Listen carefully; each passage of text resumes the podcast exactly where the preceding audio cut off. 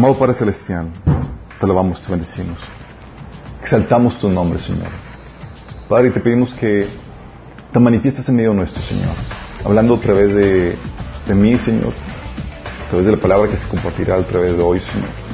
Te pido, Señor, que tu Espíritu Santo siembre la palabra en nuestros corazones, que abra nuestro entendimiento y que nos ayude, Señor, a, a producir el fruto que tú deseas en nuestras vidas, Padre. Señor, que seamos, estemos alerta de la temática tan importante que es este, que es la guerra espiritual, Señor, para que podamos, para que no demos eh, ventaja al enemigo, sino que conozcamos bien sus maquinaciones, para que sepamos cómo guerrear en esta batalla. Señor, guíanos, Padre, bendícenos, en el nombre de Jesús. Amén. Déjame darles un pequeño repaso al que hemos estado viendo. Hemos estado viendo toda la temática de la guerra espiritual, su realidad, su importancia, sí. Hemos estado viendo cómo el enemigo lo que quiere hacer es destruirte, destruir tu, familia, destruir tu matrimonio, destruir tu negocio, destruir tu familia, destruir tus hijos. ¿Sí? Y no se va a quedar conforme con eso. Va a querer destruir incluso tu alma, llevarte con, con él a la aparición eterna, forever. Sí, nada más imagínate. Su intención es... Y hemos platicado que la guerra espiritual es algo que todo cristiano debe aprender a pelear. De hecho, va a sacar la guerra espiritual lo que hace es que saque a relucir quién realmente es cristiano y quién no. Qué interesante, ¿no? Porque Dios diseñó que por medio de la guerra espiritual que tú peleas por ti mismo y que otros pelean por ti, que tú vas a llegar a mantenerte firme en la fe para obtener la salvación, la vida eterna, ¿sí? Porque una condición, una verdadera conversión va, te, te lleva a mantenerte en la fe, pero mantenerte en la fe, chicos, no es cualquier cosa. ¿Quién ha estado a punto de abortar la fe? No levante la mano. Pero porque quien sabe sus luchas que he tenido. Porque el enemigo no se, no se va a quedar conforme con eso. Y platicamos que de la realidad de, de, la guerra espiritual. Y habíamos platicado que de los tres enemigos que, que la Biblia nos presenta. Sí, nos presenta a Satanás y sus huestes de maldad, sí, que son los ángeles y demonios, ejércitos espirituales que están peleando por tu alma, sí, para hacerte la vida miserable, destruirte. Pero no solamente tenemos a los huestes de maldad, tenemos también al mundo, que es ya todo el sistema de creencias, actitudes, prácticas eh, y demás que se levantan en contra del reino de Dios y que quieren absorberte. Y también tenemos que es tu carne, ¿sí? Tienes un enemigo dentro que te lleva, que te da una inclinación al pecado, a hacer las cosas mal, ¿sí? Entonces tienes a Satanás, al mundo y la carne, habíamos comentado eso. Y hemos visto que el enemigo pelea en seis frentes de la, batalla, los cuales tienes que estar vigilando. El enemigo puede venir de frente, pero también puede venir de un lado, del otro y de atrás. Y mucha gente nada más pelea de un solo frente y deja desprotegido el resto. ¿Quién se acuerda de los seis frentes de la guerra espiritual? A ver si preguntas de repaso. Primer frente. El frente de la oración. Tu tiempo de tu comunión con Dios. ¿sí? Muchos ven ese frente como el único frente de batalla. Pero no se queda ahí. Dios nos lleva a otro frente que es el frente del carácter, donde se manifiestan los frutos del Espíritu. Sí. Muchos matrimonios han sido destrozados y demás porque no supieron cómo pelear con los frutos del Espíritu Santo. Tienes el otro frente que es el frente de los pensamientos. Administrar de gestionar los pensamientos. Hemos visto cómo derrotas del enemigo ha venido a, traer, a destruir familias y demás porque absorbiste o no filtraste pensamientos que el enemigo sembró en tu mente. Tienes el frente también del conocimiento. El enemigo va a probar tu conocimiento. Y eso lo hemos estado... Y cuando hablo de conocimiento, hablamos de conocimiento de la Biblia, de la palabra de Dios. No hablamos de cualquier cosa. Ah, yo leo mucho, de hecho. Ay, me acuerdo cada episodio. Le digo a un, a un, a un, a un, recién convertido, le digo, es que tienes que leer la Biblia. Y dice, yo leo mucho. Ya, genial. Dice, ¿lees la Biblia? No, yo leo muchos libros, pero yo, leo mucho. Pero no tienes que leer la Biblia. En serio. Y queda con cara de, sí, tienes que leer la Biblia. Sí. Entonces, el problema leía libros de desarrollo personal y cosas por el estilo, y para eso era como que ya están teniendo el conocimiento, pero no, aquí hablamos conocimiento de la Biblia. ¿okay? no solamente tienes el conocimiento, también te puede aprobar en el área de la obediencia. ¿sí? Te sirve que tengas el conocimiento si no lo pones en práctica. Y por último, te va a aprobar en el área de tu ministerio. Es la otra forma en que se hace la guerra espiritual. Tienes un ministerio, una labor obras que paró Dios de antemano para que tú hagas. Es, es, una de las formas en las que se lleva a cabo la guerra espiritual. Son seis frentes. Luego vimos las armas de nuestra milicia. ¿Se acuerdan? Y aquí muchos dicen, ah, pues vamos a ver todos los de Efesios capítulo 6. Y sacamos un montón de armas. Y ¿de dónde? Pues vienen en la Biblia, no, está limitado Efesios capítulo 6, chicos, ¿sí? Vimos la palabra de Dios, la salvación, la autoridad eh, en el nombre de Jesús, el Espíritu Santo, su perdón, su justicia, la esperanza de nuestra salvación, la fe en su palabra, la disposición a compartir el Evangelio, su consuelo, la alabanza y acción de gracias, la iglesia es una arma, la congregación, la oración, el ayuno, el amor, el aceite, la verdad, la santidad. Imagínense todo lo que vimos. Y, uh, luego vimos cómo se aplica y cómo se pelea y cómo saca esas armas en las diferentes formas en que, el enemigo pelea contra ti. ¿sí? Vimos las formas en que el enemigo pelea. Y hoy vamos a entrar en esta temática. ¿sí? Por parte de Satanás y sus enemigos. ¿De qué forma el enemigo pelea contra ti? Habíamos comentado que el enemigo pelea trayéndote engaño a tu vida, tentación, pecado, haciéndote pecar, trayendo perturbación, pensamientos y emociones que te, eh, que te, que te quitan la paz. Por medio de posición demoníaca habíamos comentado, de hecho estamos, Javi está compartiendo el tema de perturbación y posición demoníaca, lo estamos transmitiendo en vivo, por favor, véanlo, sí, muy importante. Hoy puede venir el enemigo a atacar por medio de posesión, sí, por medio de enfermedad, por medio de crisis, dificultades, o sea que sientes que te están destruyendo la vida, y hemos comentado que esas formas en, las que el enemigo viene a destruir tu vida o quiere afectarte, porque lo único que puede hacer Satanás, para todas y cada una de ellas, el Señor nos dio las herramientas para contrarrestarlo y vencer. ¿Qué es eso? Tenemos herramientas para contrarrestar cualquier arma del enemigo. Cualquier cosa que el enemigo pueda, quiera hacer, tenemos con qué contrarrestar eso. Oye, que por parte del mundo, sí. Bueno, y aparte dice la Biblia, por eso Jesús hablando de los demonios y del infierno, de la hueste de maldad, dice, dice que sobre esta roca edificaré mi iglesia y las puertas del infierno no prevalecerían contra ella. O sea, si te estás dando cuenta que el Señor está poniendo a su iglesia como invencible. ¿En serio somos esos? Sí, somos esos, en serio, que no te la creas. Yo decir un poco me pero sí, es verdad, sí. Eso fue parte de Satanás y los demonios tenemos esa, esas victorias y tenemos la herramienta para pelear, para poder vencer cualquier cosa que el enemigo quiera hacer. Por parte del mundo. Oye, ¿qué puede ser el mundo? Perseguirte, difamarte, quererte afectar con su mala influencia, atacar tu fe, cuestionarte, porque crees lo que crees y demás. Y para cada una de esas cosas que el enemigo quiere hacer en contra tuya, tenemos solución. Tenemos armas. ¡Qué! Dice la Biblia, porque todo el que ha nacido de Dios vence al mundo. Y esta es la victoria que vence al mundo, nuestra fe. Qué grandioso, ¿no? Oye, y por parte de la carne, oye, esa atracción y debilidad al pecado, el Señor también nos dio su herramienta. Dice Romanos 6, 18, que ahora somos libres de la esclavitud del pecado y se nos ha hecho esclavos de una vida recta. ¡Wow! Libres de la esclavitud. Ya no, ya no tengo que servir a esa naturaleza pecaminosa ahora, soy esclavo de justicia. ¡Qué genial! Todas estas herramientas que, estas armas o esas artimañas que el enemigo utiliza para tratar de destruirnos, eh, tanto el mundo como Satanás y como la carne, vimos que para esto vino precisamente el Hijo de, Dios. De hecho, 1 Juan 3.8 dice que el Hijo de Dios fue enviado precisamente para destruir las obras del diablo. Y con eso te incluye a ti. ¿sí? Él viene destruir familias, negocios, instituciones, robar bendiciones, hacerte la vida miserable, esclavizarte. Y al final, como hemos visto, llevarte juntamente con Él a la condenación eterna. Y lo va a lograr si no sabes pelear. Qué heavy, ¿no? Qué heavy.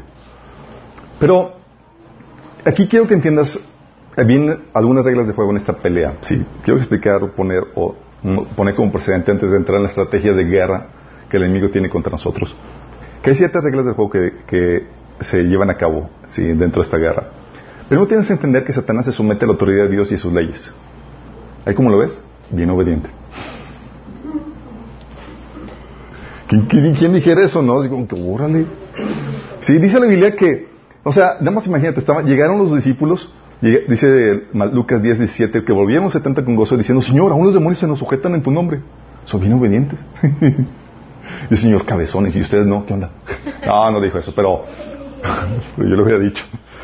Eh, y de hecho Santiago lo, lo, reitera, o sea, los demonios tienen un temor a la autoridad, a la presencia. Dice, ¿tú crees que hay un solo Dios? Magnífico. También los demonios creen y tiemblan.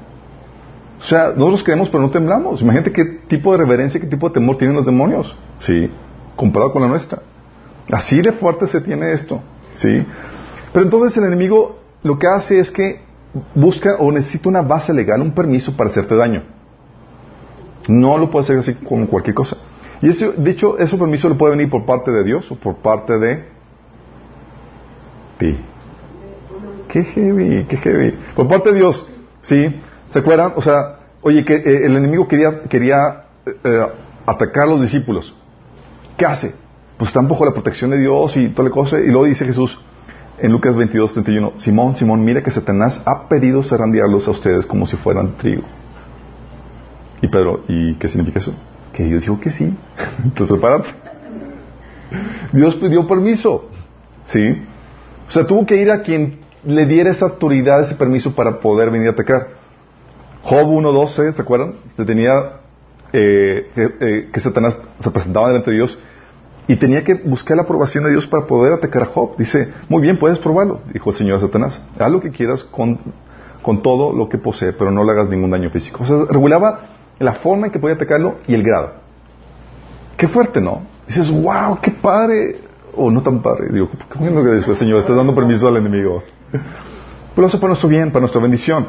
¿Sí? De hecho, 1 Corintios 10.13 dice, ustedes no han sufrido ninguna tentación que, sea, que no sea común del género humano pero Dios es fiel y no permitirá que ustedes sean tentados más allá de lo que pueden aguantar. Dios está haciendo que regula la actividad demoníaca para que no puedas eh, ser tentado más allá de lo que puedes aguantar. ¿sí?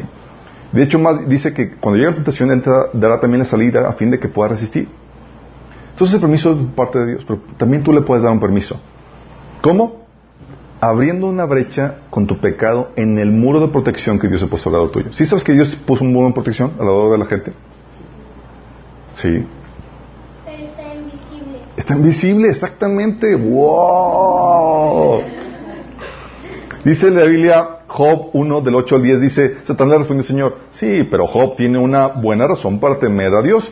Siempre has puesto un muro de protección alrededor de él. O sea, estaba quejándose Satanás con, con Dios de que no le puedo hacer nada, tú tienes un muro de protección alrededor de él. Sí, alrededor de él, de su casa y de sus propiedades. Genial, ¿no? Y dice, ¿y? Él contrató la póliza de seguridad. Y Eclesiastés 10.8 dice, al que se abre, al que abre brecha en el muro, la serpiente le muerde. Si tú abres brecha en el muro de protección que Dios, pues ¿cómo la abres brecha? Con tu pecado. Tú le das permiso al enemigo para que venga a hacerte daño. ¿Se acuerdan la vez como cuando vino, eh, cuando estaban queriendo maldecir al pueblo de Israel por medio de Balaam? ¿Y no pudo? ¿Cómo lograron poder traer esa maldición a, Israel, como afectarlo, destruirlo? haciéndolos pecar, para que vean brecha en el muro. Sí, qué fuerte. Pero, entonces, si viene el permiso de Dios y de Satanás para que el enemigo pueda venir en contra tuya, ¿de quién crees que obtiene la mayoría, la mayoría de los permisos el enemigo? De nosotros. Qué fuerte. La pregunta es, ¿por qué rayos nosotros le daríamos permiso al enemigo? Para que nos subiera. Por falta de obediencia. Por falta de obediencia, porque... Por ignorancia. ¿Qué, pero qué fuerte, así como que... Dios, así Dios... Yo, yo, no tuve que ver con eso. Yo, no le permiso. Ni siquiera se presentó conmigo Satanás. Qué fuerte, ¿no? Y es donde vienen ahí, tienes que entender las cinco estrategias de guerra que el enemigo ha establecido en contra tuya. Porque tú dices, oye, si sabes que el enemigo va a utilizar tu ignorancia para destruirte, que va a probar eh, en tu obediencia, eh, que va a llevarte a que, a que no conozcas de Dios, a que desobedezcas. O sea, la pregunta es, y eso lo vas a para destruir, es, ¿cómo lo logra? ¿Cómo, nos, por qué, ¿Cómo es que logra mantenernos ignorantes? ¿Cómo es que nos logra eh, que no utilicemos las herramientas que Dios nos da. Si Dios, nos dio las herramientas para contrastar cualquier ataque del enemigo, ¿cómo es que logra que tú y yo no aprendamos a usar esas herramientas, las tomemos y venzamos, venzamos, venzamos, venzamos al enemigo? ¿Qué hace? ¿Cómo lo logra? ¿Sí? o sea, tiene que ser algo muy intenso, ¿sí? Dices, oye, la iglesia tiene todas las armas para vencer. Primero Pedro 1.3 dice, su divino poder al darnos el conocimiento de aquel que nos llamó por su propia gloria y, experiencia y excelencia, nos ha dado todas las cosas que necesitamos para vivir como Dios manda. O sea, si te va mal y el enemigo te está poniendo una revolcada, no es culpa de Dios. ¿Estamos conscientes de eso? No, es culpa de nosotros. Dios ya te dio todas las herramientas y todo lo que necesitas para contrastar el ataque del enemigo. ¿Sí? Dios lo puso. Jesús dijo que las puertas del infierno no prevalecerían contra la iglesia. Y dices, pero contra mí sí está prevaleciendo. Pues, ¿cómo te explico? Sí. Y por eso, ¿sabes cómo es el, que, eh, que el enemigo toma ventaja de nosotros? La Biblia nos enseña en 2 Corintios capítulo 2, versículo 11, que la razón por la cual el enemigo toma ventaja de nosotros es porque ignoramos sus maquinaciones. Imagínate, dice, la razón por la cual toma ventaja es porque ignoramos sus maquinaciones. Y así te, te da un insight de guerra este Pablo y dices, wow. Y lo primero que lees ese versículo dices, ¿cuáles maquinaciones? De hecho, primero, ¿qué son maquinaciones? Y esas palabras domingueras. Sí. Maquinaciones es una acción o plan secreto entre dos o más personas para preparar o manipular algo que normalmente supone beneficio o perjuicio. Eso es un plan de guerra. Es como que una estrategia de guerra por parte del enemigo para atacarte. Otra versión lo llama artimaña, sí, ese pasaje. Sí, es una acción hábil, disimulada, generalmente malintencionada para conseguir algo. Es un plan de guerra, chicos. Es qué manera que voy a orquestar esto para poder lograr, con las herramientas que tengo, lograr que sean efectivas en la vida de esta persona que tiene todas las herramientas para vencerme. ¿Por qué no lo haga? Sí. De hecho, hay un consejo en la Biblia que más que nosotros, Satanás lo sigue al pie de la letra. Dice Proverbios 24:6. La guerra se hace con buena estrategia. La victoria se alcanza con muchos consejeros. La guerra se hace con buena estrategia. La iglesia lleva, chicos, dos mil años de guerra contra el enemigo. Dos mil años. Y uno pensaría que con los años de experiencia nos han servido de algo y que vamos tomándolo ventaja. Pero si algo nos enseña la historia es que el hombre no aprende nada de ella. La Biblia nos enseña que el tiempo, de hecho, eso es lo que nos enseña la Biblia, que el tiempo de su regreso, la condición de la iglesia en general sería, estaría infestada de prácticas ocultistas, muerte espiritual y entregada al mundo. O sea, de ponerle revolcada. Qué triste. Es así, sí. Pero porque el enemigo establece estrategias. Estrategias, y vamos a ver cinco de ellas. ¿Sí? Dios, digo, el enemigo pone actitudes en tu corazón, líneas de pensamiento, que son engaños que va a insertar en tu alma para lograr mantenerte ignorante, indefenso e inútil para la batalla. Nada, imagínate. El enemigo sabe que tienes todo, todo para vencerle y darle una tunda de parro. Pero digo, el enemigo tiene estrategias para que no hagas uso nada de ella y te pueda dar hasta por debajo de la lengua. Exactamente, sí. Vamos a ver las cinco estrategias, ¿sale? Primera estrategia que utiliza el enemigo es la de la inconsciencia. Ya hablamos algo de eso. La inconsciencia es la de no pasa nada, aquí no hay nada. Es puro cuento, es la guerra espiritual. No existe. De hecho, yo no existo, dice Satanás. No estoy. Sí. De hecho, hay una, eh, hay una cita muy famosa de la película Usual Suspects, eh, no me acuerdo la cita en español, pero el, eh, en inglés dice, The greatest trick the devil ever pulled was convincing the world he doesn't exist. El, ¿Cómo se lo, lo traduciríamos en español? Es el, la mayor treta de Dios es hacernos creer que no existe. ¿Sí?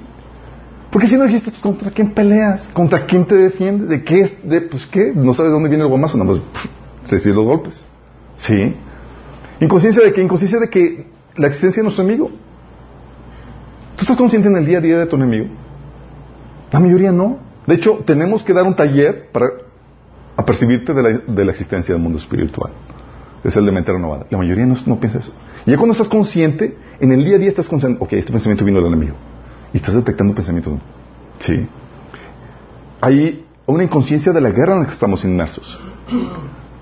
muchos cristianos viven campantes como si no hubiera ninguna guerra. Y, quieren entender así su, su picnic en el medio del campo de la batalla, si pasan las batallas, las balas por un lado. Chum, chum, chum. amor, ¿quieres sentarte? ¿Me pasa el vino, por favor? Y de repente, ¡pum! que hay uno muerto y otro, ¿qué pasa? Sí. Pero así de esa inconsciencia vivimos. Vivimos en plan de picnic en medio de la guerra. Qué bonito aquí, ¿verdad? Sí, y hay las balas por todos lados. Sí. Tenemos inconsciencia de que, de que hay una inconsciencia de que hay un enemigo que está trabajando sin descanso, sin cesar continuamente, para destruirte. Imagínate, está trabajando para destruirte. Hay alguien a quien le interesas tanto que está trabajando para destruirte. Ah, bueno, ese ah es del enemigo, y sembró algo en ti, ¿sí? Es de que no hay ninguna guerra, no, sí. Y es la forma más común en que gana batallas en los cristianos. ¿Acaso en los no cristianos? ¿Acaso en la gente no cristiana, ¿acaso están conscientes de su condición espiritual? ¿De que van camino a muerte eterna? No. Y aunque lo sepan, no lo creen. ¿Y el enemigo? No hay nada. Sí. ¿Y en los cristianos? ¿Están conscientes de que el enemigo se está preparando para atacar tu familia? ¿Tus hijos? ¿Tu iglesia? ¿Tus finanzas? ¿Tu fe? No. Y aunque lo sepan, no lo creen.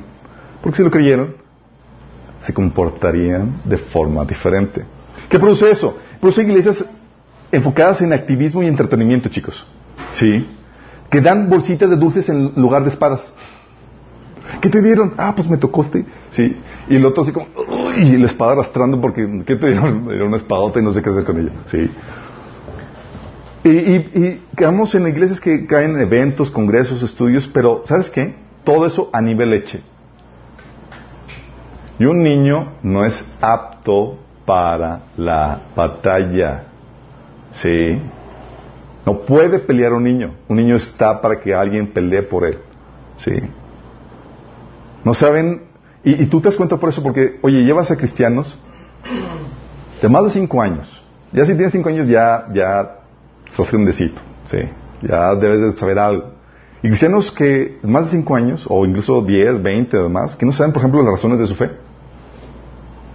Oye, ¿por qué crees que la Biblia es pedida por Dios?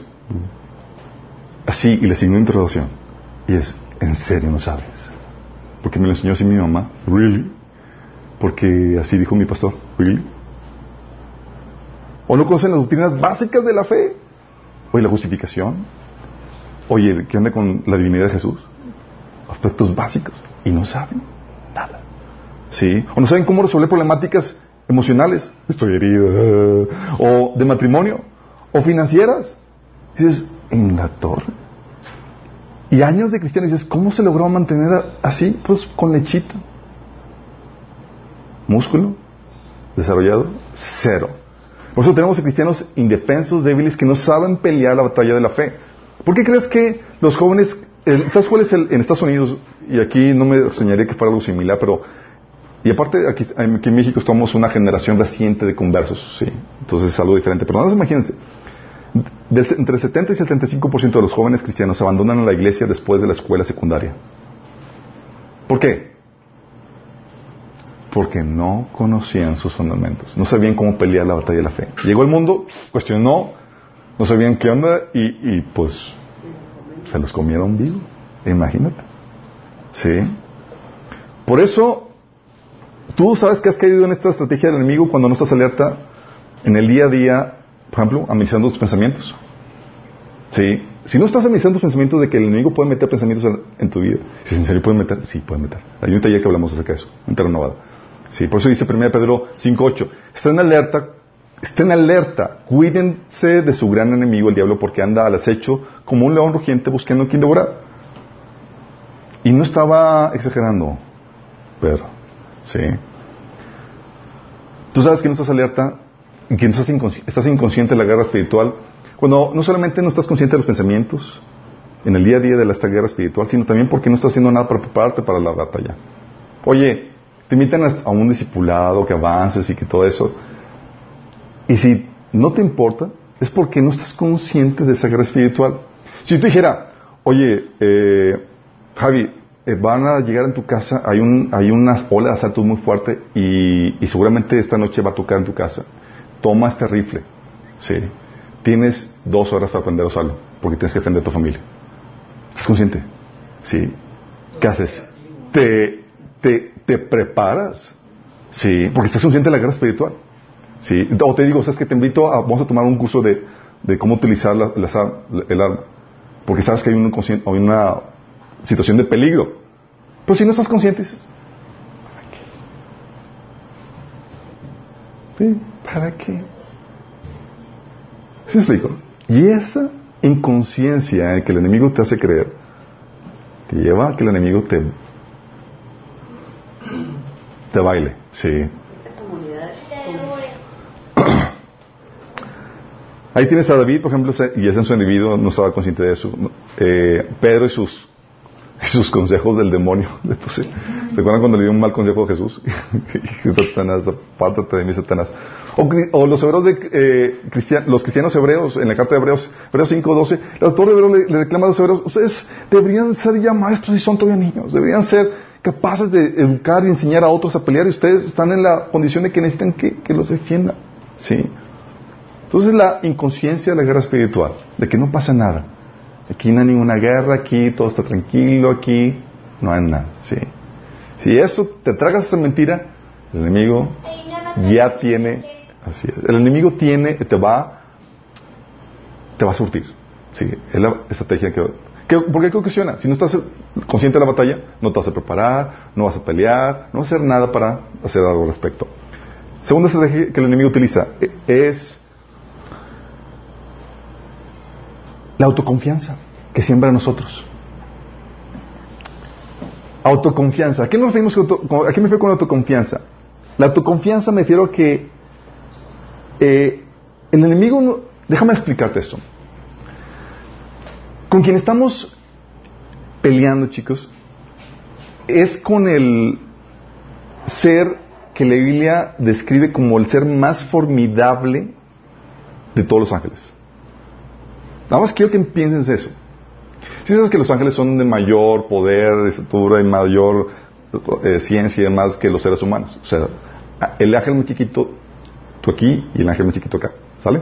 Bueno, Satanás, dice la Biblia en eh, Ezequiel 28:12, que él era el modelo de perfección lleno de sabiduría y de hermosura perfecta. Era el ser más bello y más sabio de todos los ángeles. Sí. Nada más piensa eso tantito. Así como que dices, ok, oh. entonces no es cualquier tontito. No. Y lo, lo interesante caso es que la sabiduría venía ya sin aprender, es como que se vino ya incrustada, ¿sí?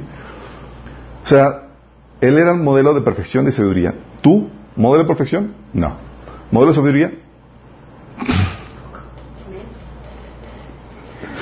Entonces, ¿qué hace el enemigo? El enemigo lo que quiere hacer, su estrategia es hacer que se te olvide lo formidable de nuestro enemigo. Que lo subestimes. Sí, que se te olvide. El enemigo sabe que en tu sabiduría, en tu fortaleza, con tus recursos humanos, no son ni remotamente suficientes para enfrentarlo. Él lo sabe, es así como que si él está así con sus propios recursos, solo los recursos, me lo voy a surtir. El enemigo sabe bien eso. Entonces él quiere que, ¿sabes qué va a hacer el enemigo? Él va a querer llevarte a inducirte que confíes en tu criterio, en tus habilidades, en tus recursos. ¿Sí me explico? Va a poner una autoconfianza. Y va a hacerte a tal punto, lleva a llevarte esa autoconfianza hasta el punto de que llegues incluso a cuestionar a Dios. Así como que, a ver, Señor, ¿qué onda con esto que estás ordenando? O sea, como que tu sabiduría es tal que, que pones, que te pones en, eh, en, como juez de, de, de, los mandamientos y de las instrucciones de Dios. Y déjame aclararte esto. Eh, es, esto, es lo que te lleva a, esta, a tu confianza, que cuestiones o que rechaces los, los, instrucciones de Dios. O Dios te dice esto, pero tú en tu criterio dices, tú crees que no es necesario.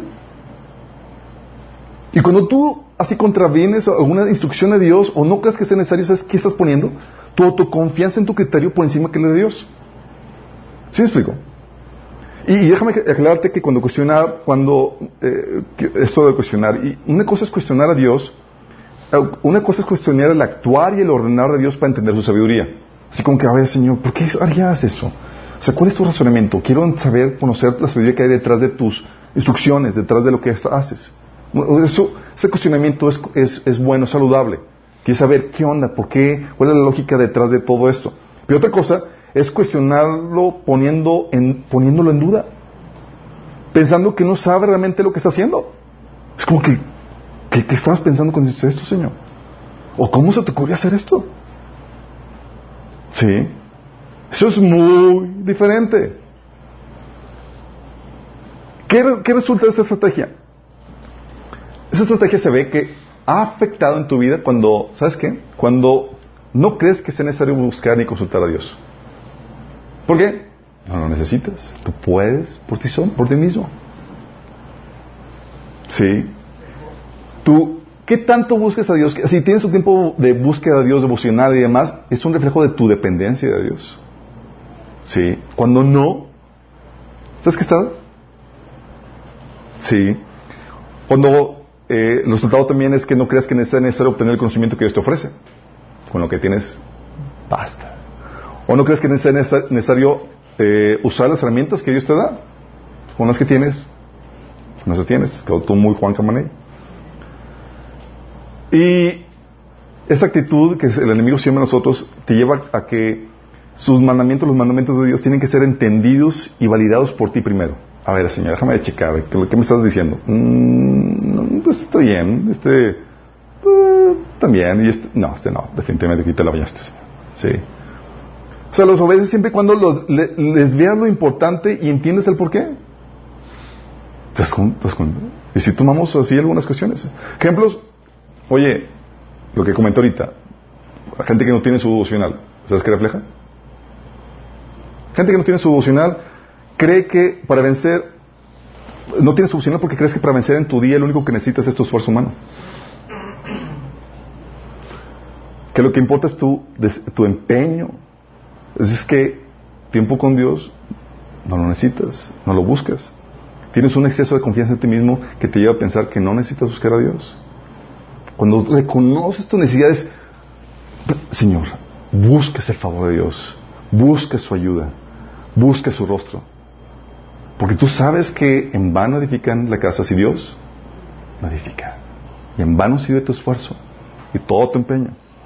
O hay gente que no se congrega. Muchos, ¿sabes qué? No se congregan porque, aunque es un mandato de Dios, claro, en la Biblia, realmente no, no le ven lo importante. No lo ven lo indispensable para sus vidas.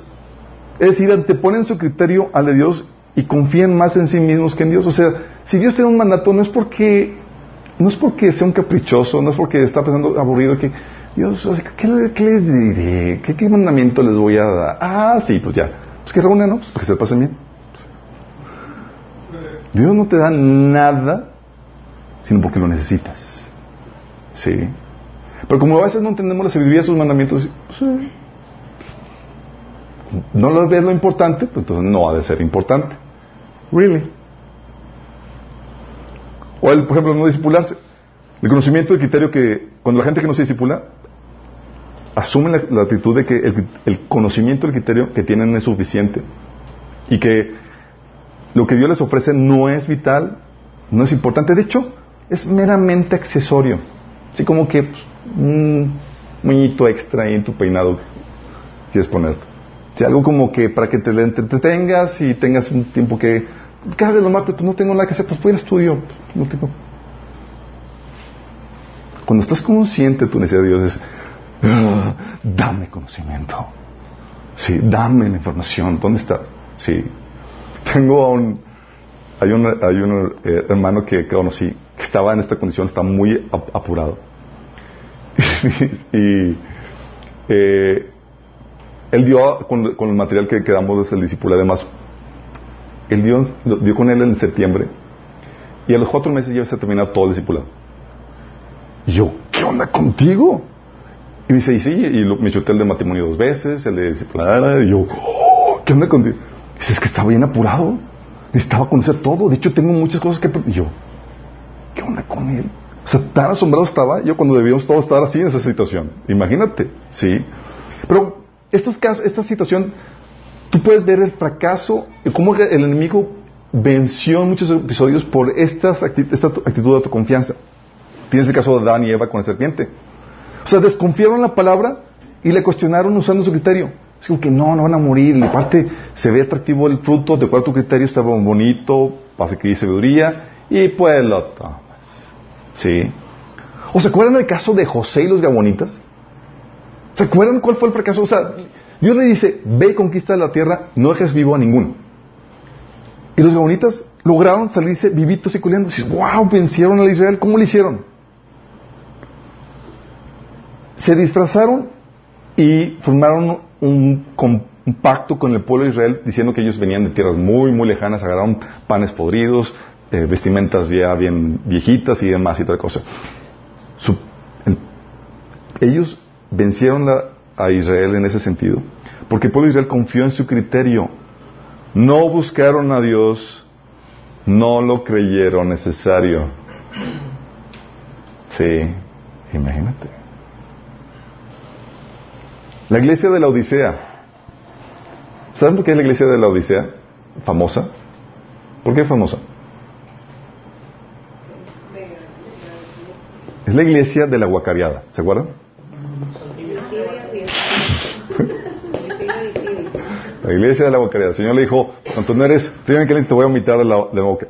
¿Y sabes por qué cayó en esa situación? Fíjate lo que dice. Dice, pero tú eres, tú dices, y Jesús le reclama por la iglesia, tú dices, yo soy rico, me he enriquecido, y subraya en la Biblia, de ninguna cosa tengo necesidad.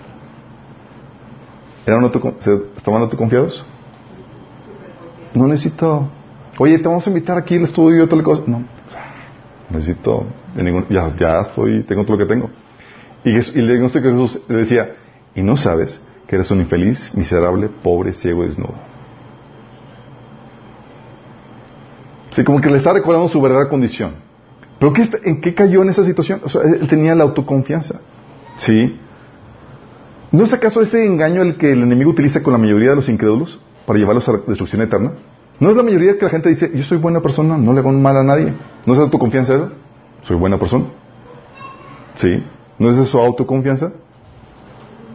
Cuando el papá le dice al niño, oye, cómete las verduras, las necesitas. Y el niño dice, no, el niño no se las come porque no ve la, no ve cómo pueda ne- necesitarlas, porque no entiende todo lo de las vitaminas y todas las cuestiones, sí. El niño tiene que desconfiar en su conocimiento y confiar en su padre, porque tiene mayor edad, mayor experiencia, mayor conocimiento, sí. Por eso cuando decimos a la gente, ven, oye, ve este material, lo necesitas, sí, o ve, toma esto. Es como el papá diciéndote, cómete las verduras. Y tú, ah, sí, sacas tu paletota. ¿Qué dice la Biblia? La Biblia te enseña algo muy, muy interesante de esto. Sí, la Biblia nos vacuna de esta, en contra de esta con- autoconfianza. Porque la Biblia, de forma sutil y amable, te enseña que somos unos tontos que necesitamos sabiduría divina. ¿Sí estamos conscientes de eso? Sí. Necesitas, es lo que enseña la Biblia, nos enseña que somos unos tontos que necesitamos sabiduría divina para vencer al enemigo y las adversidades que se nos presentan. Fíjate lo que dice Prove- Proverbios, famoso Proverbios 3, 5. Fíjate de Jehová de todo tu corazón y no te apoyes en tu propia prudencia. La versión nueva traducción viviente lo pone de esta forma, dice, confía en el Señor con todo tu corazón y no dependas de tu propio entendimiento. Busque su voluntad en todo lo que hagas y Él te mostrará cuál camino tomar. No te dejes impresionar por tu propia sabiduría. Así como dices, pues yo sé mucho.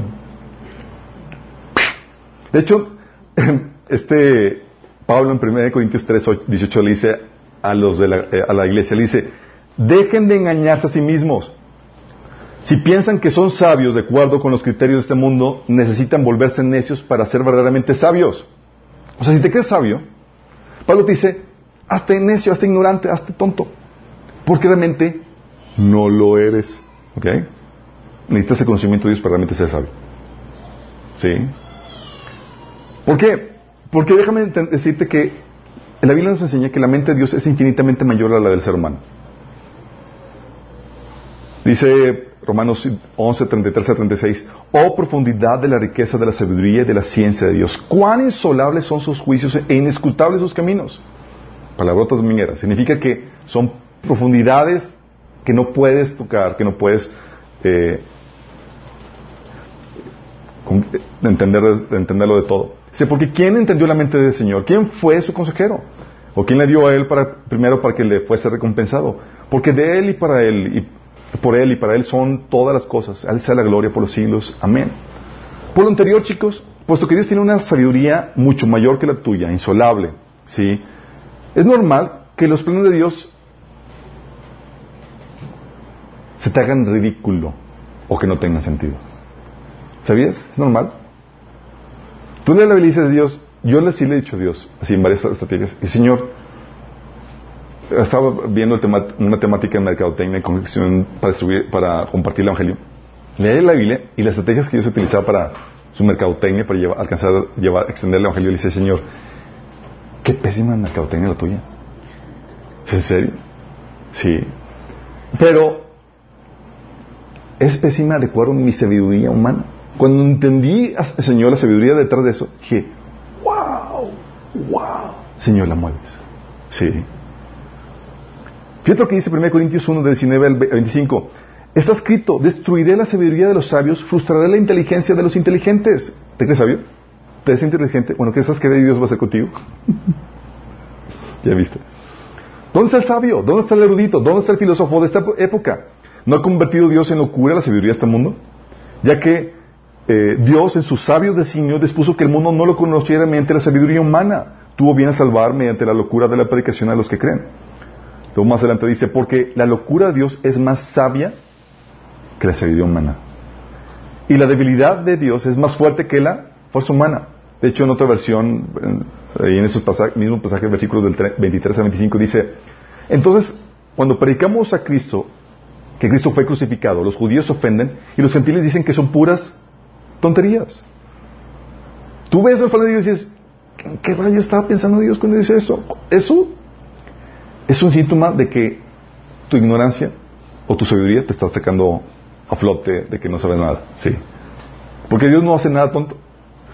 Dice, sin embargo, para los que Dios llamó a la salvación, tanto judíos como gentiles, Cristo es el poder de Dios y la sabiduría de Dios. Versículo 25. Ese plan ridículo de Dios es más sabio que el más sabio de los planes humanos.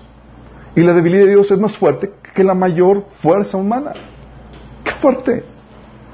¡Qué fuerte! Dices, ese plan ridículo de Dios de lo que hizo es más sabio que cualquier sabiduría humana. dices, porque chicos, cualquier cosa que Dios hace, ahí tiene una sabiduría tremenda. ¿Sí? Pero Satanás te engaña haciéndote creer que todo lo que Dios hace tiene que hacer completo sentido para ti. De buenas a primeras. Sí. En tu minúscula cabecita. Sí. Y ese autoconfianza que, pues yo aquí a ver, Señor, ¿qué onda con eso? ¿Por qué haciendo esto? Sí. Esa es la, la que nos lleva a la ruina. Desconfianza en tu criterio y tu confianza en Dios es tu desconfianza en tu propio criterio y tu confianza en Dios, en su instrucción, te va a llevar a obedecer aún si no entiendes. Porque desconfías ya de ti. ¿Sí? ¿Se acuerdan cuando este eh, Pedro eh, le iban a lavar los pies? Porque los tenía bien marronotes. ¿Sí? ¿Se acuerdan? ¿Sí? Ahorita es fácil lavar los pies porque los tenemos limpiecitos y venimos del mall y toda la cosa por allá, chicos. Así como que, oh, ya pise otra. Y así, no era cualquier cosa, chicos, sí. Juan 13 del 6 al 8, o sea, entonces vio, vino Simón Pedro, vino Simón Pedro le dijo, eh, eh, y le dijo, Señor, ¿tú me vas a lavar los pies? Respondió Jesús y le dijo, lo que hago tú no lo comprendes ahora, más lo entenderás después. Pero dijo, no me lavará los pies jamás. ¿Por qué?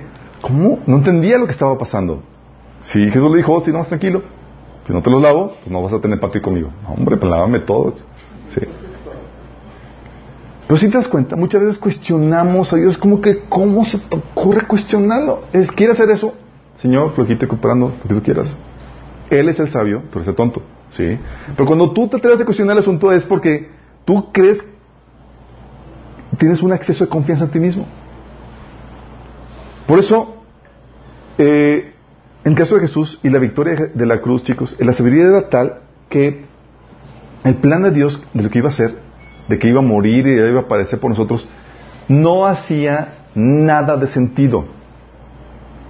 No hacía nada de sentido. De hecho, tal así que Pedro en su sabiduría humana le dice, eh, le dijo, esto, esto acontezca.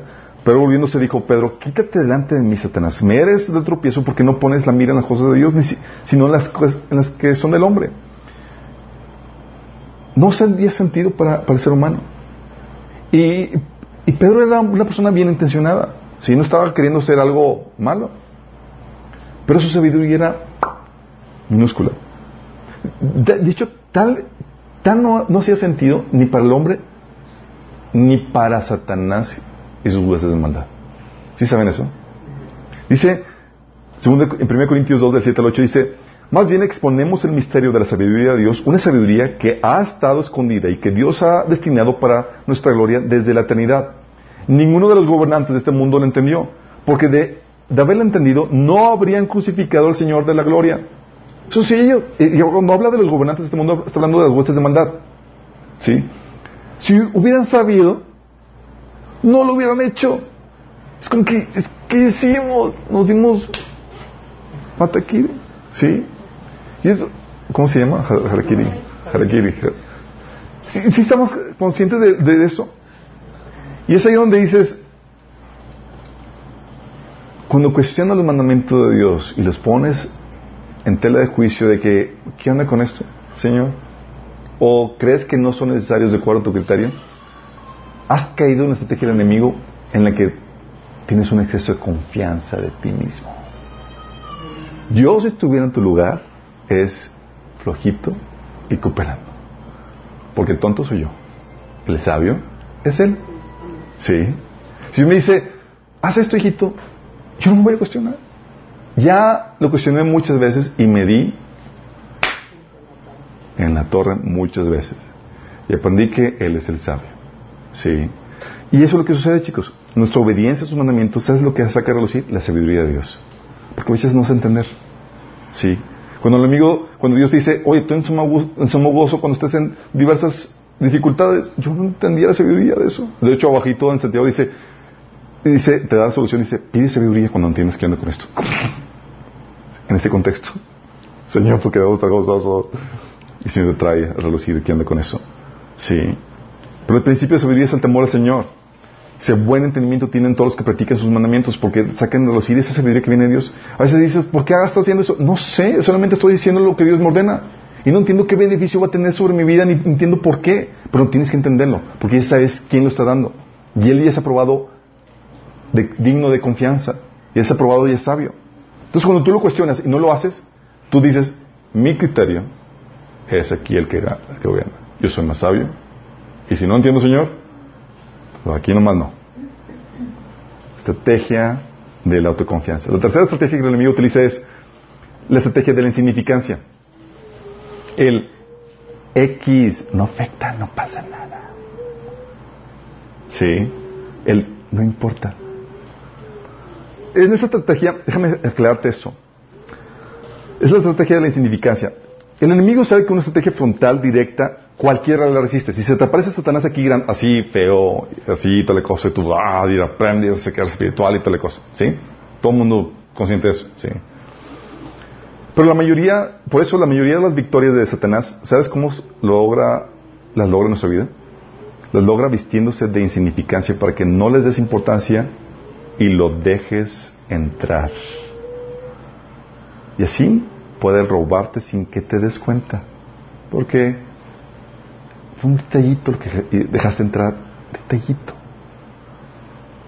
Te invita a que toleres un poquito de levadura. ¿Sabes cómo era Pablo de estricto con un poquito de levadura? Si Pa- Pablo así metía un, había un poquito de levadura en la iglesia y él, ah, rasgándose y dices, pa, calma, Pablo, tranquilo. Sí, Pablo decía, no, perdón, dice, ¿no se dan cuenta que un poco de levadura hace fermentar toda la masa? Un poquito. Pablo era así de celoso porque sabía lo, cómo afectaba. De hecho, en Cantar de Cantares 2, 15 habla de esas pequeñas zorras. Dice, atrapen las zorras, a esas pequeñas zorras que arruinan nuestros viñedos, nuestros viñedos en flor. O sea, pequeñitos detallitos que vas a dejar de entrar en tu vida. ¿Sí? La forma que el enemigo logra destruir todo un viñedo. ¿Sí? Dices, ah, X. Y ese problema de la tolerancia, lo que toleras en tu vida. O sea, tenemos, déjame decirte, los seres humanos tenemos la capacidad de tolerar, a soportar eh, y eh, pequeños cambios. Ah, y te adaptas, sí. Una desviación de 180 grados no la tolerarías, pero sí una de un grado. Y otra de, de un, de un grado. Y otra de uno. Sí. Y para cuando te das cuenta ya estás 180 grados. Dices, ¿cómo llegué aquí? Sí. Ya se está to- totalmente desviado. Tenemos el problema de la tolerancia. Toleramos pequeñas desviaciones. Tenemos el problema de la asimilación, que es la capacidad para, para desaparecer de vista esos pequeños cambios. Porque cuando los asimilas, ya no los ves. Que es lo que se llama miopía de taller, si lo han escuchado. Miopía de taller es así que está ahí, está la cosota ahí estorbando y otra cosa, pero como siempre está ahí, ya no la ves. ¿Sí? Porque lo has dejado ahí y nadie hace nada. Ya no, ya no, y, y hace lo que sucede. Y- No sé, como no se hace nada al respecto, ya no lo ves como malo y se vuelve normal. En pocas palabras, la conciencia se cauteriza. Entonces ya, ya avanzaste en un nivel de degradación más. Sí. Y tienes el problema del crecimiento, que esas pequeñas prácticas que tú asimilas, que tú permites en tu vida, no se quedan estáticas, sino que eventualmente se vuelven hábitos y los hábitos muy arraigados se convierten en fortalezas. Entonces se vuelve una tarea titánica vencerlo. Sí. Vencer el... O sea, tenías el hábito de, de, de tu tiempo devocional. Bastó una vez. Dos veces. Que no les, no les importancia. Y terminaste con el hábito de no tenerlo. Y recuperarlo. Te cuesta esta es la problemática con, eh, con la que Satanás ganó la batalla con Pérgamo. ¿Se acuerdan Pérgamo? La iglesia de Corintios capítulo 2 dice, dice Jesús, no obstante tengo unas cuantas cosas en tu contra, que toleras ahí a los que se aferran a la doctrina de Balaam, el que enseñó a Balac a poner tropiezo a los israelitas incitándolos a comer alimentos sacrificados a los ídolos y a cometer inmoralidades sexuales. Fíjate lo que el reclamo de Dios, el reclamo era, toleras, dejaste que un poco de levadura entre. ¿Sí? Tiatira también le reclama lo mismo, pero tengo unas pocas cosas en, tu contra, que toleras a esa mujer Jezabel que se dice profetiza.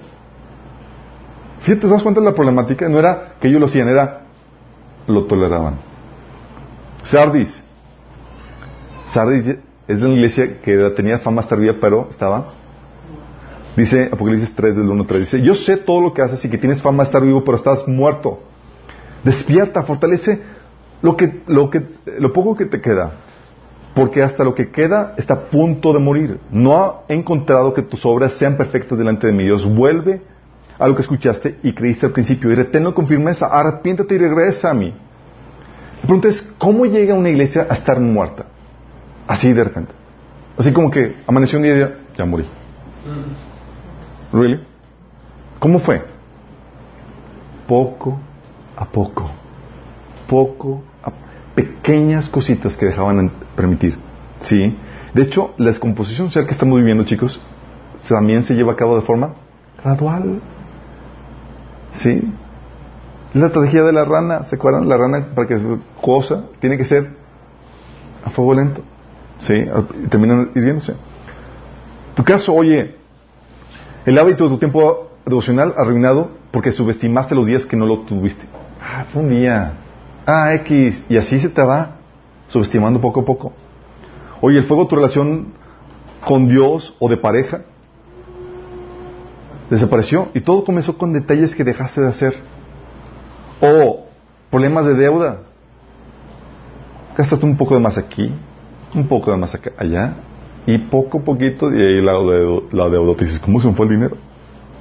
O los que se apartan, chicos. Todo comenzó con pequeños detalles que dejaron pasar. ¿Por qué? Porque parecían insignificantes. El enemigo les ganó la batalla con la estrategia de la insignificancia. Los que se dejan esclavizar al pecado, todo comenzó como una pequeña falta, luego otra y otra, hasta que se hizo un hábito invencible. ¿Sí? Por eso, la Biblia nos ayuda a ser fervientes en cuanto a eso. Sí, Pablo, eh, Jesús decía a la iglesia, mira de dónde has caído y vuelve a mí y haz las obras que hacías al inicio. Pon atención a lo que dejaste de hacer. Apocalipsis 3, de 2 al 3 dice, no he encontrado que tus obras sean perfectas, busca esa perfección en el Señor. O sea, no descuides los detalles, que el Señor no se, no se encuentra reclamándote, no he encontrado que tus obras sean perfectas. Ay, Señor, pequeños detallitos. No dejes pequeños detallitos, ¿sí?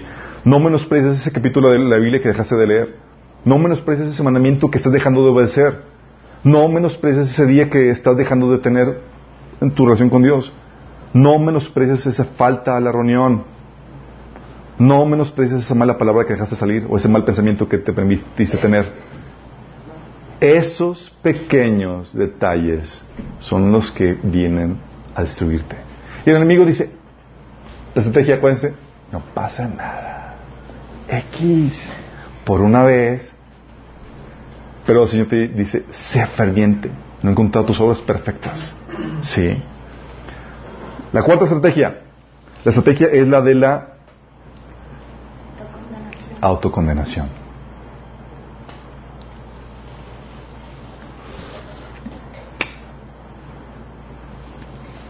Esa estrategia es la que el enemigo te dice, te susurra y te hace creer que no eres digno y que no tienes remedio. ¿Lo han vivido? Ustedes la jamás me ha utilizado contra mí. Si la estrategia en la que te hace sentir indigno recibir el perdón de Dios, su restauración, su bendición, sí, por todos los que has cajeteado, te lleva a que veas todos tus errores, te lleva a ver todos tus errores, así como que, oh, y te lleva a que te des por vencido a ti mismo. Estás bien, ya, ¿sí? Para que, su propósito es para que tires la toalla y digas, soy un caso perdido. ¿Para qué intentar otra vez? ¿Sí? De esa forma logra que caigas en la misma condenación del enemigo. Una condenación sin opción al perdón. ¿Sabes? Satanás sabe que a diferencia de él, aunque los dos han pecado, tanto él como tú, a diferencia de él, tú sí tienes perdón. Y eso lo aborrece el enemigo. Porque Jesús no vino a morir por él. A nosotros se nos dio ese privilegio. ¿Sí? Así que va a ser hasta lo imposible para que impedirte que accedas a ese perdón. Si tienes la pócima así como que las tapas para contrastar el veneno que te está matando, no soy digno. No soy digno.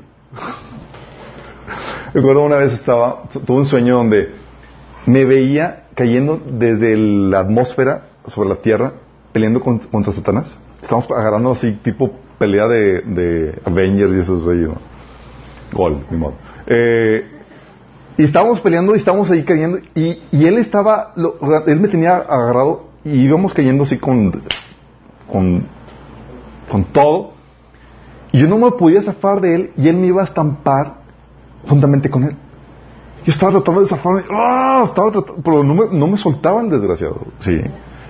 Entonces yo veía que iba a caer así y justamente cuando iba a soltar, yo me logro zafar y él es el que se azotó y se abrió un cráter. Y yo estaba volando así en el dije, pues bueno, ya me voy. Sí. Y me despierto, pues dije, qué raro suena. Sí. Y si me, me habló del significado, me dijo, me está haciendo ver que como el enemigo estaba empeñado o estaba tratando de, de llevarme juntamente con él en su misma condenación de un pecado sin perdón. Y lo que me zafó de esa condenación era la simple y sencilla aceptación del perdón de Dios. ¿Sí? ¿Explico? Sí. Y tienes casos en la Biblia en donde el enemigo ganó batallas por eso y quiere ganar batallas en tu vida con esta estrategia. ¿Se acuerdan de, Judas con su pecado? Eso lo pintamos y vi el feo Judas que traicionó a Jesús y era bien mal. Pero no, tenía una eh, convicción de su pecado. De hecho, dice la Biblia en Mateo 27, del 4 al 5, dice que él reconoció su pecado. Dice Judas, he pecado, les dijo a los líderes eh, religiosos, porque he entregado sangre inocente. Judas, reconociendo su pecado. Oh. ¿Tú has reconocido tu pecado? Sí, he pecado. Sí. Y luego le contestan, ¿y eso a nosotros qué nos importa? Allá tú. Entonces Judas, convicto de su pecado, fue a buscar el perdón de Dios. No. Entonces Judas arrojó el dinero en el santuario y se le dio de allí. Luego fue y se ahorcó. Pregunta, ¿Judas pecó? Sí. ¿Reconoció que había pecado? Sí. ¿Pedro pecó? ¿Los discípulos pecaron, lo abandonaron? Sí. De hecho, lo negó hasta con maldiciones, Pedro. ¿Cuál es la diferencia entre Pedro y Judas? Pedro, ¿estaban arrepentidos? ¿Judas estaban arrepentidos de lo que hizo? Sí. La diferencia entre Judas y Pedro es que Pedro aceptó el perdón de Dios. Fíjate. Y ahorita Judas está por la eternidad perdido. Sí. ¿Te acuerdas? Eh, el hermano, el famoso hermano que estuvo en adulterio con su madrastra, que viene en la Biblia, según que todos, eh, hay un caso así, sí, hay un caso así. 1 Corintios capítulo 5 hablan acerca de un caso donde un hermano de la iglesia estaba teniendo relaciones con su madrastra, imagínense. Sí. Estaban así histéricos todos, ah, qué onda. Entonces lo expulsaron, lo disciplinaron y toda la cosa. Luego, luego todos se, eh, se contristaron por la situación y demás, y el hermano ante ver la situación, se arrepintió, estaba todo triste por lo que había hecho. ¿sí?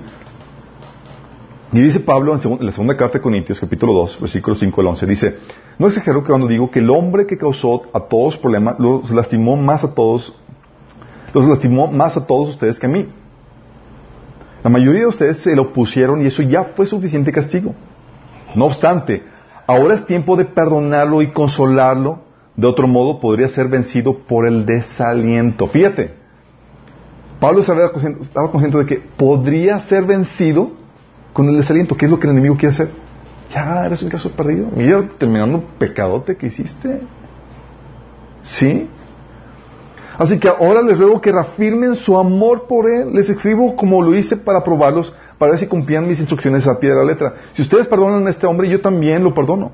Cuando yo perdono, cuando yo perdono lo que necesita ser perdonado, lo hago con la autoridad que Cristo en beneficio de ustedes. Y fíjate lo que dice, para que Satanás no se aproveche de nosotros, pues ya conocemos sus maquinaciones malignas. En este contexto del perdón, de la tardación, para alentar al hermano que cayó en pecado, es el que se da el contexto de no ignoramos las maquinaciones de Satanás. En pocas palabras está diciendo, Pablo estaba reconociendo que una de las estrategias del enemigo era que este hermano cayera en desaliento en que él dijera ya soy caso perdido. ¿Cuántas veces nos hemos tragado esa estrategia? Sí. Y el enemigo viene con nosotros siempre fallas. ¿Para qué volverlo a intentar? No tiene caso, soy un caso perdido. ¿Cuántas veces no lo he intentado y siempre fallo? No tiene caso que siga intentando. ¿Para qué voy? Si como quiera no estoy, estoy no estoy poniendo en práctica nada. Sí. Dios ya se de mí. Cuando la Biblia te enseña, un hermano le decía, es que no sabe eso, ha pecado mucho. Yo, really. Es que no soy digno, pues continuamente estoy fallando. Y la pregunta que le hice a este hermano, digo, ¿cuándo fuiste digno en primer lugar? O sea, de repente así como que, ah, fui digno de recibir el perdón. ¿Cuándo fuiste digno? Nunca. Sí, nunca fuiste y nunca serás digno. Es un regalo de Dios. No hay punto donde que, ah, pues ya estoy más o menos bien, yo soy digno. Señor, perdóname porque yo soy acá, ya. ¿Really? ¿En qué punto de nuestro caminar cristiano somos dignos, chicos? Nunca. Si el que te está cayendo el 20 ahorita con tu conciencia de pecado, de que no eres digno, es otra cosa. Pero nunca lo fuiste, ¿ok? O sea, Dios dice la Biblia que nos salvó, por, nos salvó por su porque creímos, no porque fuera un mérito, sino es un regalo de Dios. La salvación no es un premio por las buenas obras que hayamos hecho, sino un, sino podríamos, de esa manera no podemos jactarnos de ser salvos. Dios muestra su amor para con nosotros en que siendo un pecadores, Cristo murió por nosotros. Romanos 5.8. Entonces, algo que debes entender es que es normal que tu conocimiento de Dios, cuando aumenta, aumenta tu conciencia de pecado. ¿Están conscientes de eso? Porque antes no sabías qué tan grave es tu pecado o todos los detalles que son pecado. Te vas conociendo a Dios, te vas acercando y dices, en la torre, estoy en la lona. Es en serio. Y a veces llegaba en mi ignorancia que, wow, Señor, ya llegué. O sea, ya, pues no veo nada más que diría, espérate, chiquito, y todo. Sí. Y el Señor te sacaba más y más cosas. Y yo, oh. Y entonces aprendí a decir, poquito, así, con la cabecita baja, baja porque no sabemos. Sí. Y, y, eso es lo que sucede. O sea, cuando, cuando apenas vas conociendo al Señor, tú, tú, tú crees que realmente no, no, eres tan malo. La Biblia te, pero conforme vas conociendo la palabra de Dios y a Dios, dice la Biblia que por medio de la ley es el conocimiento del pecado. Entonces, es de esperarse que a mayor conocimiento de Dios haya mayor conciencia de tu pecado. Estamos conscientes. Por eso, Pablo, al final de sus días, ¿sabes qué decía Pablo? Dice: La siguiente declaración es digna de confianza y todos deberían aceptarla. Cristo Jesús vino a salvar, vino al mundo para salvar a los pecadores, de los cuales yo soy el peor de todos. ¡Wow! Exageraste, Pablo. Sí, el gran Pablo diciendo eso, porque ese nivel de conocimiento tenía Dios. Y se veía y decía, en la torre. Sí, es esperarse. Por eso, la única forma en que podrás dimensionar el verdadero tamaño del amor de Dios es estando consciente de eso tu conciencia del pecado y de tus fallas y demás te llega a llevar a una conciencia de cuánto ama Dios. Y dices, wow, Señor, tú me amas.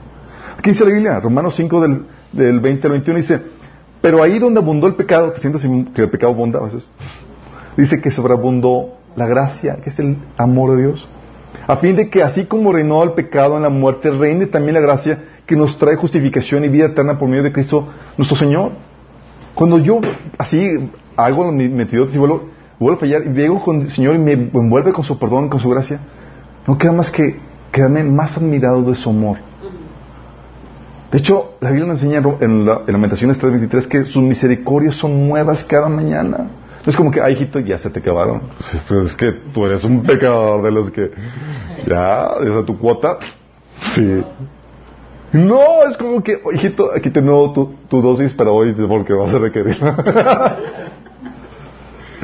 sí, por eso dice Lucas 14, 14, dice, así que si peca contra ti siete veces un hermano contra tuya, y siete veces regresa diciendo, me arrepiento, perdón, dice, perdónalo. Eso te dice a ti, y es porque así es tu padre.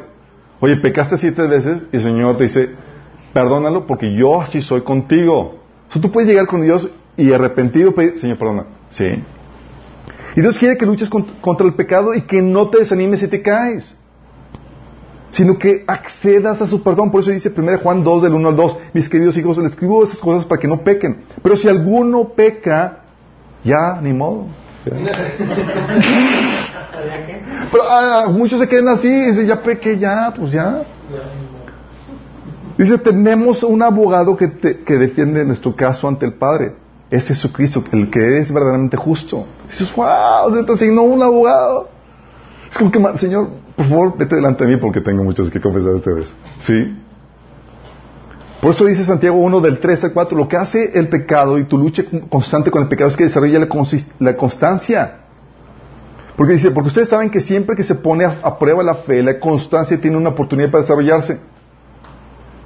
Si sabes que te esa lucha continua de que, oye, caíste, pues vuelves a levantar, pero ¿para qué? Tu constancia. constancia. Así que dejen de, así que dejen que crezca esa constancia, pues una vez que su constancia se haya desarrollado plenamente, serán perfectos y completos y no les faltará nada. Uh, todo lo que el Señor quiere es tu constancia, es decir, caíste, levántate. Constancia. Sí, recuerdo situación en, la, en mi caminar cristiano en donde estaba batallando para tener mi tiempo devocional. Era mi lucha, porque siempre que lo tenía, me quedaba dormido. Y era como que quería hacer todo lo posible y volví a intentar y volví a intentar, hasta que ya después de mucho intentar dije, ¿sabes qué, Señor? Me estoy dando cuenta que no, no, estoy para esto. Quiero amarte, pero pues me estoy cuenta que no puedo. Entonces estaba triste porque, y yo decía, estoy triste porque sí quisiera amarte, pero pues nomás no. en mi ignorancia, ¿no? Entonces en esto que abro la Biblia y que final de, de, Corintios dice, y todo el que no ame a Cristo sea maldito. Yo, oh, no, sí Señor, te amo, te amo, te amo. Te. Sí, yo me estaba recordando que no se trata de, el amor de Dios no se manifiesta con tus caídas, se manifiesta con tus levantadas cada vez que vuelves a intentarlo. Cada vez que tomas la decisión de, ok Señor, lo vuelvo, lo vuelvo a hacer. Cada vez que manifiestas tu constancia. Sí. Pero el enemigo no quiere que hagas eso. Es, no eres digno del perdón de, Dios. Ya, eres caso fallado. Tienes aquí la pócima contra el veneno del pecado. Y la tiras. Sí, y el enemigo, yes, no perdonado así como yo. Sí, quiere llevarte a su misma condenación. Te lo vuelvo a decir, no eres digno, nunca lo has sido, jamás lo serás. Es por su amor. Sí, vas a caer, sí, pero tú muestras tu amor en que te levantas, mostrando esa persistencia, esa constancia en tu lucha contra el pecado. ¿Vamos? Si te das por vencido, ya el enemigo ganó eso. Sí. La última, la última estrategia es la estrategia del caballo de Troya. ¿Se acuerdan de esa historia? ¿Quién vio la película? La historia, pero también está, ¿cómo se llama la película? De Troya, ¿verdad? Se llama. Sí. ¿No se llama caballo de Troya? No, ¿verdad? No. Esa estrategia es en la que el enemigo te, te engaña con... Usa, la estrategia del engaño de la envoltura. Te lo visto de una forma en que se vea diferente. Te lo visto de cristiano. ¿Sí? Está, te, te, envuelve el veneno, el arma, bajo una envoltura engañosa para que te lo tragues. ¿Sí? Y es brutal. De esto Jesús nos habló de eso cuando dice que cuídense de los falsos profetas porque vienen a ustedes disfrazados de ovejas, pero por dentro son lobos feroces. O sea, la envoltura es de ovejitas, pero por dentro vienen a destrozar. ¿sí? O 2 Corintios 11, del 13, eh, 11, 13 que dice, tales individuos son falsos apóstoles, obreros estafadores que se disfrazan de apóstoles de Cristo, o sea, se disfrazan. Es la envoltura incorrecta. Y no es de extrañarse ya que Satanás mismo se disfraza de ángel de luz. O sea, envoltura correcta. Por eso, no es de sorprenderse que sus servidores se disfracen de servidores de justicia. Su fin corresponderá con lo que merecen sus acciones. ¿Sí? Y es aquí donde, según de Corintios, eh, verdad de Timoteo 4.1, ah, nos habla que en los últimos tiempos muchos se aportarán de la fe escuchando doctrinas de demonios. Imagínate, Llego contigo una, llega contigo una persona y dice, oye, tengo una doctrina de demonio muy buena. ¿Tú la aceptas? A contrario, te reprendes, no Satanás y... Pues no, no, no la compras. Pero si te la pongo, oye, como cristiano, ¿sí? Y te la han visto así con toda la jerga cristiana y toda la cosa. El enemigo no va a ponerse con, no va a, si soy malo y eh, No. Por eso dice 2 Pedro 2 del 1 al 3. En Israel también hubo falsos profetas, tal como habrá falsos maestros entre ustedes. Ellos les enseñarán con astucia herejías destructivas y hasta negarán al Señor quien los compró. Fíjate, con astucia. Se van a presentar como cristianos. ¿Sabes cómo? Ah, en la historia tienes muchos ejemplos de esto.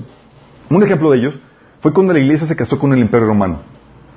Si saben que lo que le dio al traste a la iglesia no fue la persecución de los césares.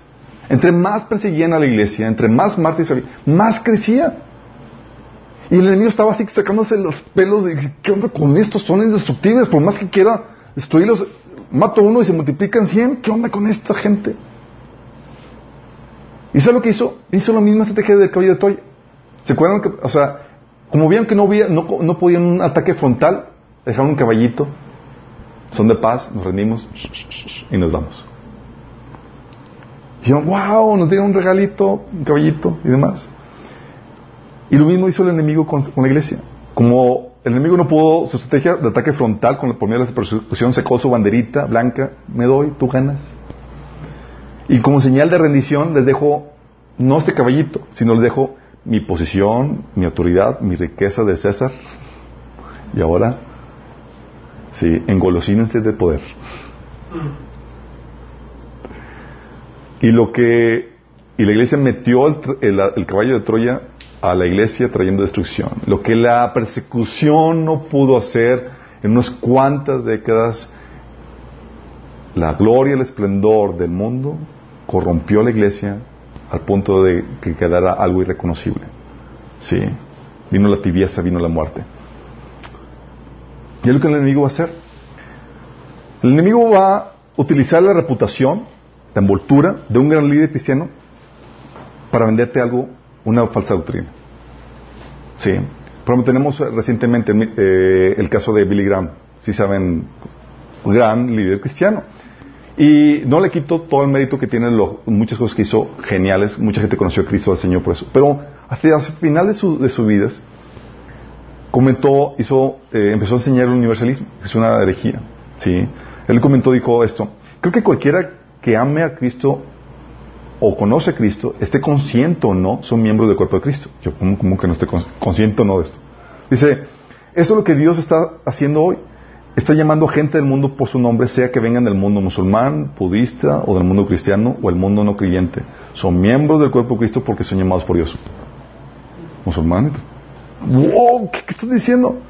Puede que ni conozcan el nombre de Jesús, pero saben en su corazón que necesitan algo que no tienen y acuden a la única luz que tienen y creo que son salvos y creo que estarán con nosotros en el cielo. Y mucha gente fue como que el que lo estaba entrevistando dijo, wow, sí es cierto, tal cosa. ¿Y qué hizo el enemigo? Envoltura cristiana, envoltura de, de un autor, predicador cristiano, te vendió una doctrina, una herejía que te viene a causar destrucción. ¿Sí te das cuenta la estrategia?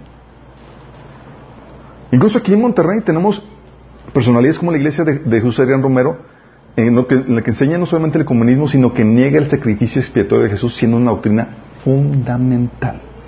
Su hijo Adrián Romero ha dado una predica que es famosa en ese sentido y lo expusieron de que está negando una doctrina fundamental para la fe, la expresión de Cristo. Y él comenta, dice, eh, que, es, que es un invento y es una herejía del cristianismo, esa doctrina. Así de plano. Y luego lo confrontan en Facebook y dice, ja, ja, ja, ni siquiera me voy a defender, afirmo totalmente la acusación. Afirmo totalmente la acusación. Imagínate la cosa. Pero como tiene el título de cristiano y el título de pastor, la gente lo compra. ¿Sí? Y tenemos así como un montón de cosas, conceptos, por ejemplo, o doctrinas netamente del mundo, que el enemigo te las viste de cristianas y te las mete en la iglesia. Por ejemplo, eh, eh, la Biblia te define el éxito del mundo. ¿Sabes cuál es el éxito del mundo, verdad? La Biblia te la define en 1 Corintios 2, del 15 al, al 16. Es el éxito que el mundo busca. Dice, no amen este mundo ni las cosas que les ofrece, porque cuando aman al mundo no tienen el amor del Padre en ustedes. Pues el mundo solo ofrece un intenso deseo por el placer físico, un deseo insaciable por todo lo que vemos, y el orgullo de nuestros logros y posesiones. Nada de eso proviene del Padre, sino que viene del mundo, y es lo que el mundo te ofrece como éxito. Y dentro de la iglesia te lo empaquetan, eso mismo, y te lo ven. Dice, hey, esto es para ti, sí, es cristiano. Y te lo dicen, es que Dios quiere cumplir los sueños de tu corazón. Eh, quiere darte esa bonita casa, dice que tanto deseas, Él quiere que vivas, no quiere que vivas, Él quiere que vivas como lo merece un hijo del rey. Él quiere que tengas éxito, que te vaya bien y, que, y que seas prosperado en todas las cosas, así como prospera tu alma. ¿Lo han escuchado? Citando tercera Juan 1.2. Y todos, amén, aleluya. Entonces declaramos el- la provisión para el nuevo carro en la nueva. Y, todos aquí dices, en la torre, ¿qué hicieron? ¿Sí? Entonces, oye, y luego dicen, "Oh, es que eh, eh, la prosperidad está bien mientras que refleja lo de tu alma. ¿Sí? ¿Really? La prosperidad de la Odisea, por ejemplo, ¿era un reflejo de cuánto había prosperado su alma? Tú dices, soy rico, me he enriquecido, y de ninguna causa tengo necesidad y no sabes que eres un infeliz, miserable, pobre, ciego y desnudo. ¿Aplicó? Oye, ¿y la pobreza de Esmirna? ¿Era un reflejo de cuánto había prosperado su alma? Jesús le dice, conozco tus sufrimientos y tu pobreza. sin embargo era rico. Entonces no aplica así, no, de eso es más complejo. Pero la gente, pero el enemigo te mete una filosofía del mundo, te la viste cristiana y dice, prueba, el pastelito está muy bueno. Así como la bruja de, de, de Black Nieves, come. Sí. Y tú agarras la, la, manzanita y caes, mundo. Viste, es lo que el enemigo hace, viste al mundo de cristianismo y lo mete a la iglesia. Por eso dice la Biblia que llegará el tiempo en el que no van a tolerar la sana doctrina, sino que seguirán sus propios deseos y buscarán maestros que les digan lo que sus oídos se mueren por oír. Dices, pues ¿qué quieren oír? O sea, no quieren escuchar la sana doctrina. Dice el 1 Juan 4, 5. Ellos son del mundo, por eso hablan desde el punto de vista del mundo y el mundo los escucha. O sea, cosas que el mundo satisface en el mundo. A al llamado de una vida abnegada, a Dios al llamado de, de la cruz, de morir a ti mismo, de arrepentirte de tus pecados, Ahora es, ven, quieres tus sueños, quieres lo que, todo lo que el mundo te ofrece, pero Cristo te va a ayudar a conseguirlo. Y te lo dices cristiano. Adiós a la muerte a ti mismo, ya no, ya no se necesita, yo no nada, adiós incomodidades, adiós el padecer para entrar al reino de, Dios, el pasar sufrimiento, nada de eso, ya. ¿Sí? De hecho, si, sufres, es algo está mal contigo. ¿Sí me explico? Es lo que, es lo que el enemigo hace. ¿Sí? Todos son cinco estrategias que el enemigo utiliza. La estrategia de la inconsciencia, aquí no pasa nada. La estrategia de la autoconfianza, no lo necesito, yo aquí puedo por mis propios medios. La estrategia de la insignificancia, X, no afecta, no importa. La estrategia de la autocondenación, no soy digno, no tengo remedio y la estrategia del caballo de Troya, que te engaña, el engaño de la envoltura. Es la forma en que el enemigo hace que baje la guardia y que no pelees con él teniendo todos los recursos para poder vencer en la batalla. Si, si el enemigo te está poniendo una tunda y te está destruyendo tu vida, teniendo tú todos los recursos, es porque has caído en alguna de sus estrategias.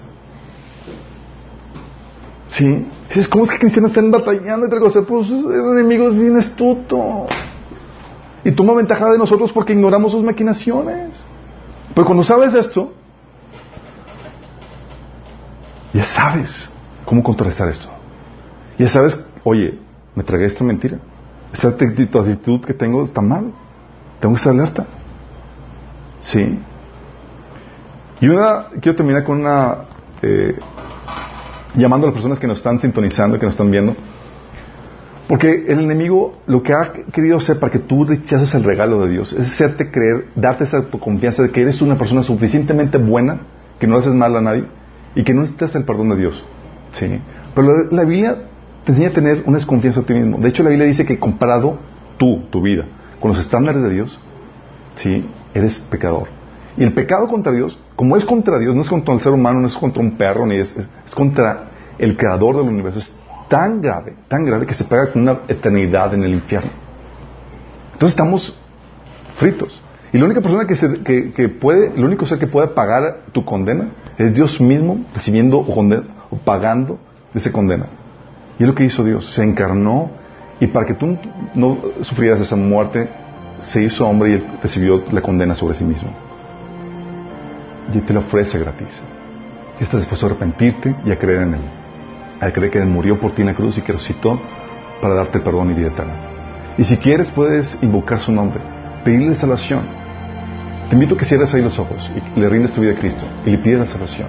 Te voy a en esta oración. Diles, Señor Jesús, el día de hoy te pido que me perdones mis pecados. Yo rindo mi vida para hacer tu voluntad yo creo que moriste por mí en la cruz y que resucitaste para el perdón de mis pecados. Y te acepto como mi Señor y mi Salvador. Ahora déjame aclararte esto. Esta tienes la vida eterna, dice la Biblia, si tú te arrepentiste genuinamente y creíste en Él. Dice la Biblia que debes demostrar tu arrepentimiento. Debes de producir frutos que muestren tu arrepentimiento, dice la Biblia. Tú puedes saber que te arrepentiste genuinamente si haces por lo menos dos cosas. Una, Si empiezas a leer la Biblia para conocer la voluntad de tu Señor, empiezas a obedecerla. Y, y estoy hablando del Nuevo Testamento. Si no tienes interés por leer la Biblia, sí, y no tienes interés por obedecerla, es una muestra clara de que no te arrepentiste. La otra es congregándote. La Biblia te ordena que debes de congregarte. Hay mucho que tienes que aprender. Sí. Bueno, todos los demás, ¿qué tal, chicos? ¿Estamos listos para la guerra? ¿Qué listo el enemigo, verdad? Chan, chan, chan, chan. Sí, ahora entienden por qué, a pesar de que Dios nos ha dado todo, ¿cómo nos chamaquea? Sí. Así nos da el cabellito de Troya, así no pasa nada. Sí, y es una bomba. Si uno se haga astutos, que nos dé sabiduría para poder contrastar la estrategia del enemigo. Amado Padre Celestial, damos tantas gracias, Señor, porque tú nos das la sabiduría, Señor, para pelear esta batalla espiritual en la cual estamos todos inmersos. Padre, te pido que bendigas a cada uno de los que estamos aquí, de los que nos están sintonizando, Señor, dándole sabiduría, dándoles estrategia, Señor, y alertándolos, Señor, que ellos puedan aplicar, poner en práctica, Señor, todo lo que han aprendido, Padre, en este taller, en esta serie de estudios, Padre, para que puedan tener victorias, Señor, sobre sus vidas y sobre sus familias, Señor. Pido, Señor, que te manifiestes, medio nuestro Señor, con grandes victorias para tu gloria, Señor. Lo pido, Señor Jesús. Amén.